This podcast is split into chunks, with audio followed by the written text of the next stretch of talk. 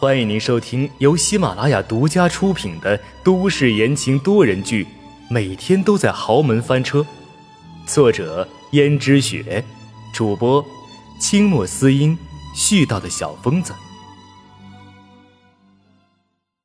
第二百五十六章：平静的日子。温思思的手里拿着拨浪鼓，江城，江城，快，快来这里啊！只见小江城艰难的迈着步子，一张小脸憋得通红，很艰难的走着，但是却一下子摔倒在地上，也不哭也不闹。下人连忙扶起他来，问道：“大小姐，你没事吧？”温思思一看。小江城脸上摔了些灰尘，于是连忙细心的替他擦去。小江城已经从一个襁褓中的婴儿，变成了一个慢慢开始学习走路的小孩子了。这一年来的日子过得倒是平静，而江如雪也给江玉轩找了一个又一个代孕的女孩，但是却不知道是天意弄人还是怎么回事，竟然一个都没有成功的怀上。这一次。江如雪再没有心软了，凡是超过半个月没有任何受孕痕迹的，全部都遣走了，也就是为了避免上次秦娟的事情再发生。而那些女孩，倒是也有来和自己攀关系的，也有羡慕自己能够嫁进豪门，过着优越的生活的，但是都没有掀起多大的风浪来。因为这件事情，江家老爷子和江如雪也都开始着急起来，毕竟过了这么久了。为什么找了这么多女孩都没有能再怀上孩子呢？这实在是奇怪的很。而江逸轩最近在公司里面的时间也越来越多，只要是没什么重要的事儿，他都泡在公司里，不愿意再管自己家里的事。所以江如雪现在已经很久看不到他了，这让江如雪的心里有些烦躁。江如雪问道：“这个逸轩也真是的，我不是叫他来一趟吗？”怎么过了这么久，人都还没有来？他到底在干什么？下人说：“逸轩少爷现在不是已经开始认真工作了吗？所以平时忙一点也正常。他现在还真是如我从前一样奋发图强了，所以在家里待的时间也就少了。”夫人，少爷他回来了，叫他过来吧。江逸轩来了，此时的江逸轩已经明白了肖主管带领他走的是一条什么路。毕竟这么久了，他再笨也清楚的察觉到了不对劲儿。可是这时候他已经一发不可收拾了，然后再加上这段时间，刚开始的时候有点提心吊胆，但时间久了，严老北也没有告发他，所以他就越发的大胆，做的项目越来越大，逃的税也就越来越多。至于逃的那些税款，全部都供他在外面花天酒地了。从前的时候，江逸轩在大家眼里是一个作风非常良好的富家子弟，没有沾染上其他富家子弟的不良习性。可是，现在他和其他的富家子弟一样，除了平日里谈些工作，几乎都会去一些娱乐场所潇洒快活。然而，他心里终究是有点不甘心。对于温思思。但是因为阎洛北的警告在先，所以他根本也不敢去骚扰温思思。这让江逸轩的心里很是苦闷，他更觉得憋着一口气。明明是自己的妻子，可却不能有任何的越矩，还要对他相敬如宾，所以他心里觉得不痛快极了。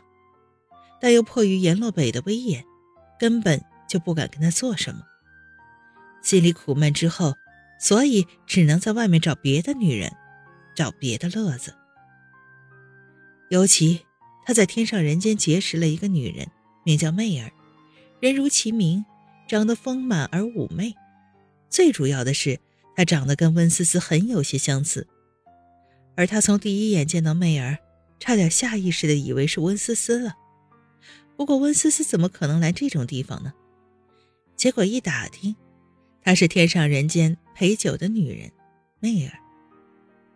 媚儿和温思思不同的是，温思思平日里从来不会打扮的这么性感妖娆，也从来不会对江逸轩笑。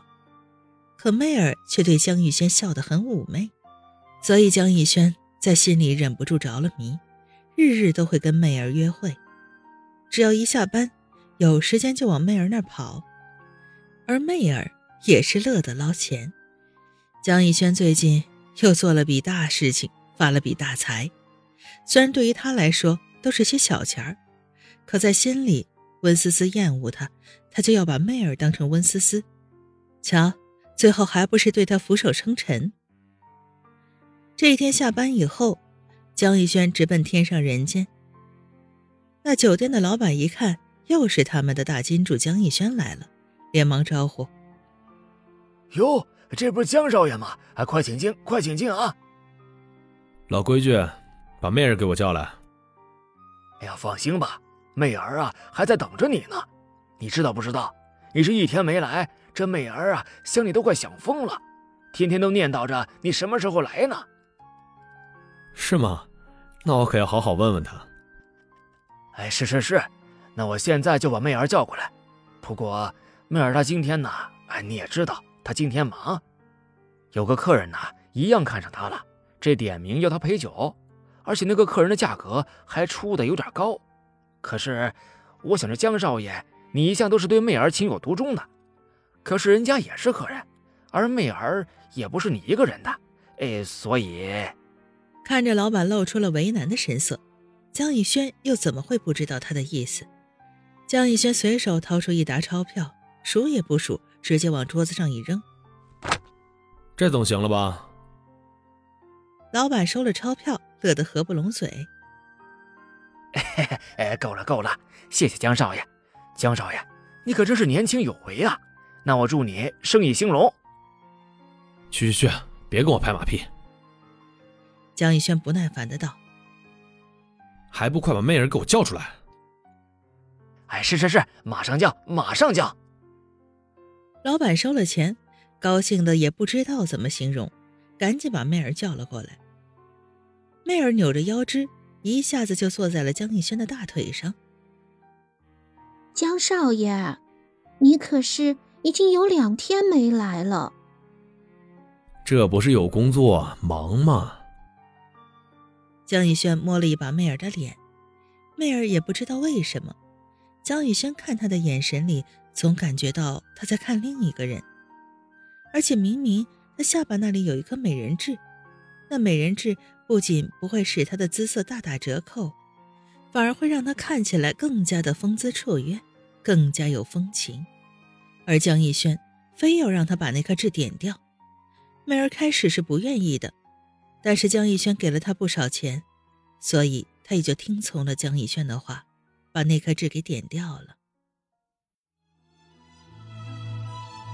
听众朋友们，本集播讲完毕，感谢您的收听。